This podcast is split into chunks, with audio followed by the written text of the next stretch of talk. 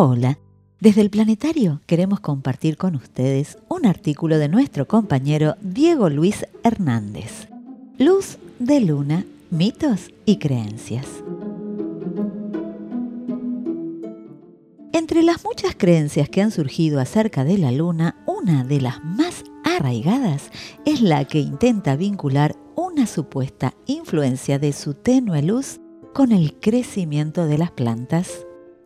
Aquí nos preguntamos si es real e intentamos encontrar respuestas basadas en los conocimientos científicos.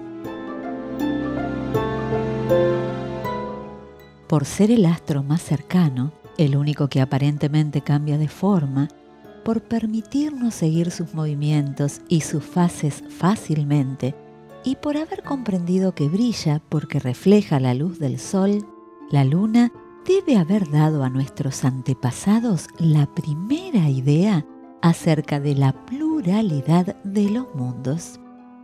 La humanidad desde sus orígenes observó la luna y notó que cambia de aspecto de acuerdo a la posición en la que se encuentra con respecto al Sol.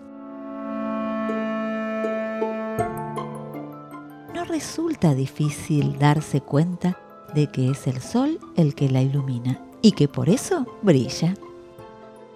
Entonces, la luna podría ser otro mundo, como la Tierra, y los planetas podrían serlo también. Y las estrellas podrían ser otros soles más distantes con otros planetas y, por qué no, con otros seres vivientes. Eran ideas peligrosas hasta hace algunos siglos.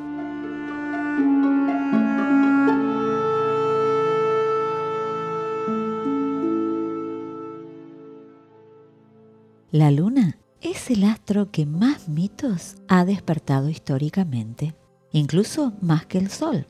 Generó y aún genera una serie de creencias populares, la mayoría falsa y sin ningún fundamento científico que resista un análisis serio. Parten de una visión antropocéntrica obsoleta. Con análisis serio nos referimos a los métodos científicos para probar o refutar una idea. Eso consiste en tomar la idea y analizarla sin prejuicios, por más alocada que parezca en un principio. Ponerla a prueba sistemáticamente a través de muchas observaciones, mediciones y experimentaciones. Modificar las hipótesis y plantear el problema desde diferentes puntos de vista y buscar pruebas concretas.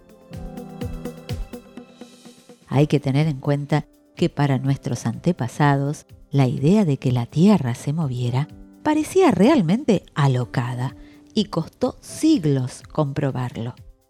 Este ejemplo puede llevar a la falsa sensación de que cualquier conocimiento científico actual puede refutarse o cambiarse en el futuro con nuevas investigaciones y tecnologías.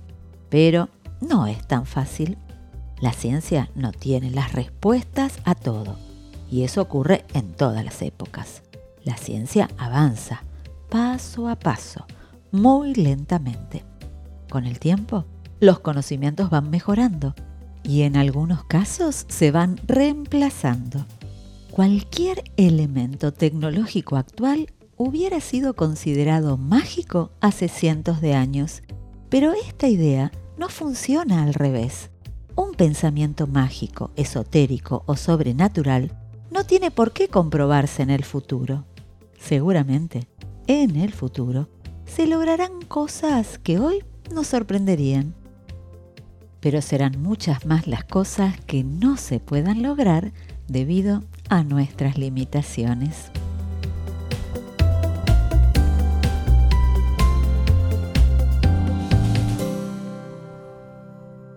La palabra luna proviene del vocablo latino lux, que significa luminosa.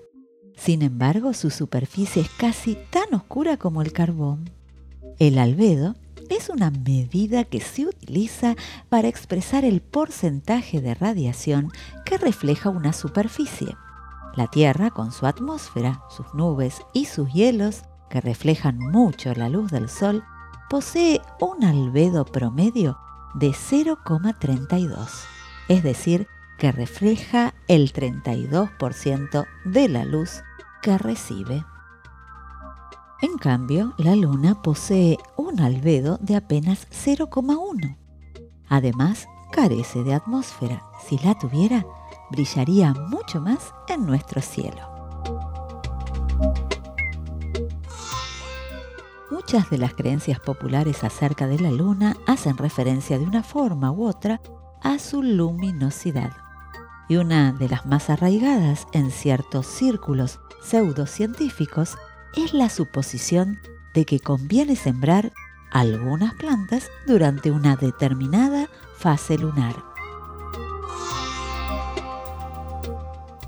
No existe ningún mecanismo físico como para que la tenue luz de la luna influya de manera directa a la distancia a la que se encuentra sobre los seres vivos o sobre cualquier otra cosa. Aunque sí tiene una influencia gravitatoria que se manifiesta en las mareas, pero no de manera directa sobre el agua, sino sobre todo el planeta. El astro que realmente nos influye con su luz y calor es, obviamente, el Sol. Según los criterios tomados por el Sistema Internacional de Unidades para medir el nivel de iluminación por metro cuadrado se utiliza la palabra lux como unidad y su símbolo es LX.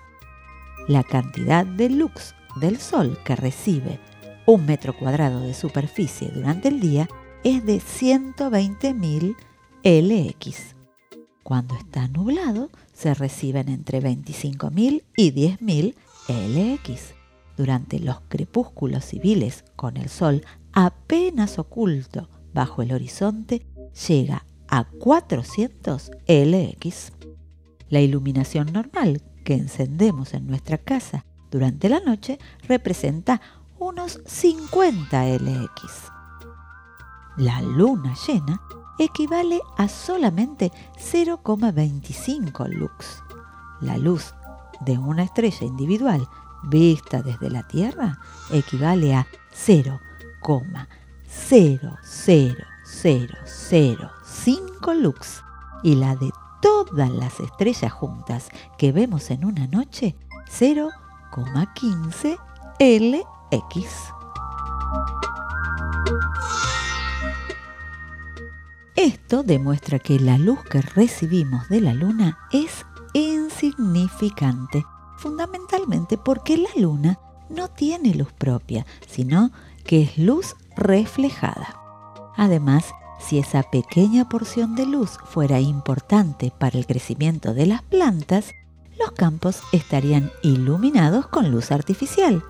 ¿Cómo es que no se les ocurrió esto a los campesinos? En realidad lo pensaron, lo pusieron a prueba y descubrieron que no hay nada como el sol para que los vegetales tomen su energía y a través de la fotosíntesis la conviertan en alimento.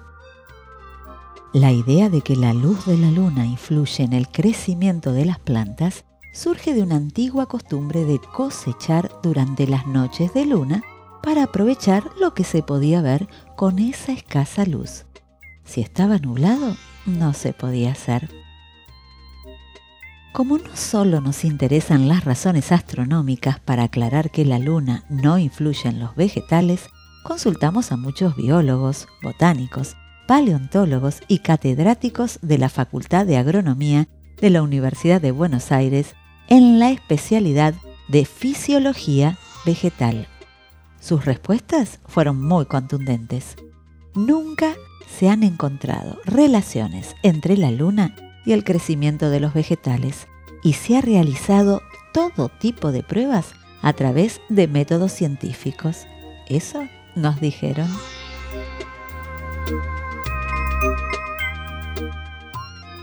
Las plantas aparecieron sobre la superficie terrestre hace más de 400 millones de años y han tenido tanto éxito que poblaron todos los continentes y los mares del planeta. Evidentemente, no han necesitado de nadie para reproducirse durante todo ese tiempo sin presencia humana.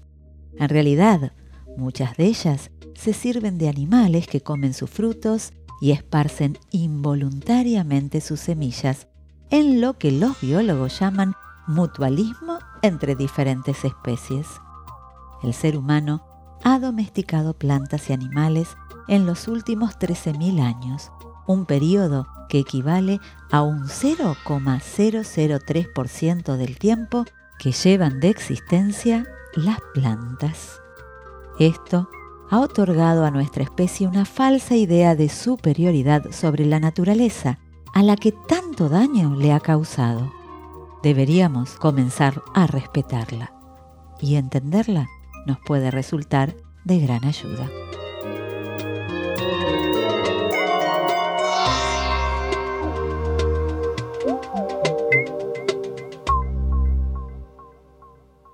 Para finalizar, los invitamos a ingresar a nuestra web institucional planetario.gov.ar y a seguirnos en nuestras redes sociales Planetario BA.